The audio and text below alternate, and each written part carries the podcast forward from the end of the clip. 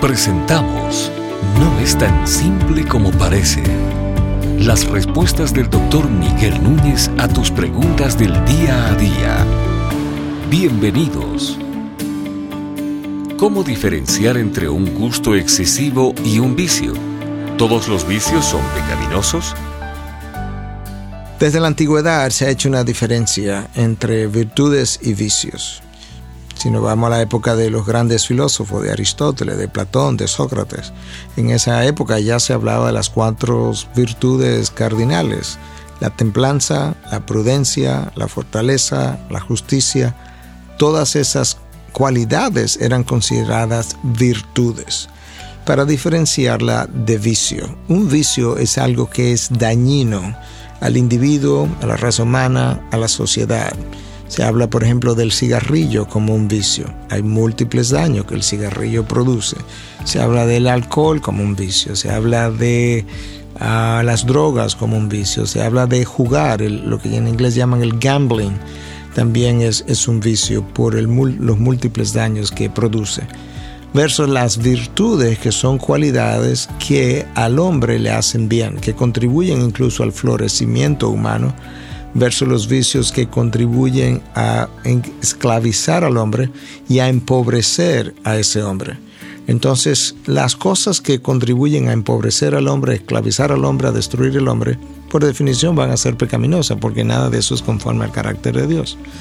Las virtudes que contribuyen verdaderamente, no conforme a una opinión superficial de alguien, pero que verdaderamente contribuya al florecimiento humano, con toda probabilidad son cosas que Dios aprobaría porque justamente serían conforme al carácter de Dios. Y cuando yo mencioné las cuatro virtudes cardinales hace un momento que incluían la fortaleza, la templanza, la justicia, la, la prudencia, uno puede ver inmediatamente que ciertamente son congruentes con los valores bíblicos y que por tanto son cosas que nosotros mismos como cristianos pudiéramos ah, aplaudir.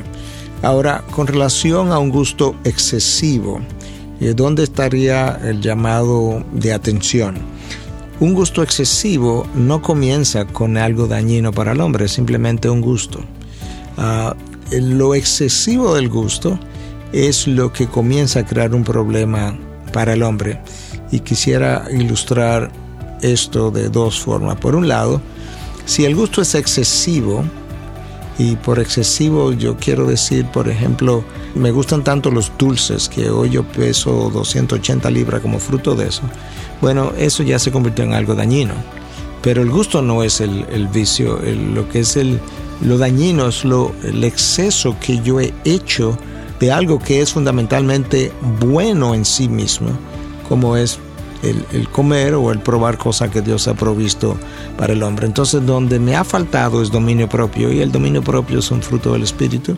Y cuando el fruto del Espíritu me hace falta, pues obviamente yo comienzo a entrar en la vida de pecado.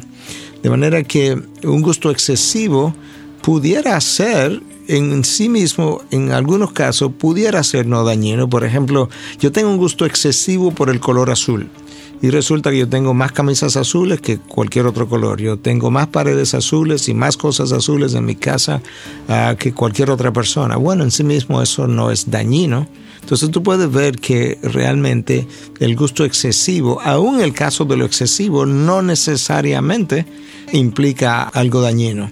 Sin embargo, cuando hablamos de los vicios, es justamente lo excesivo de esa condición lo que lo convierte en vicio, pero no solamente eso, sino que es la naturaleza frecuentemente de ese hábito o de esa sustancia que me lleva a la esclavitud. La naturaleza, el alcohol, la razón por la que nosotros siempre tenemos advertencia contra el alcohol aún en las leyes, es porque con frecuencia el alcohol lleva a el consumo excesivo, las drogas por igual el juego de, las, de azar por igual.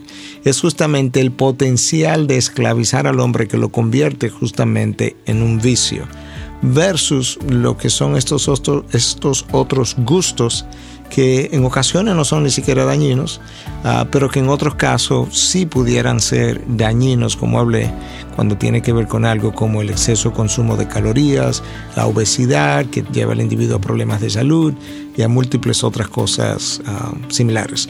Una vez más, desde toda la antigüedad la sociedad ha distinguido entre virtudes cardinales, sociedades no cristianas, y vicios. Y nosotros como cristianos lo reconocemos aún más. Estas y otras preguntas llegan hasta ustedes gracias a la valiosa colaboración de nuestros amables oyentes. Si deseas compartir con nosotros tus consultas e inquietudes, visita nuestra página de internet integridadysabiduría.org. Gracias por tu gentil atención y será hasta la próxima.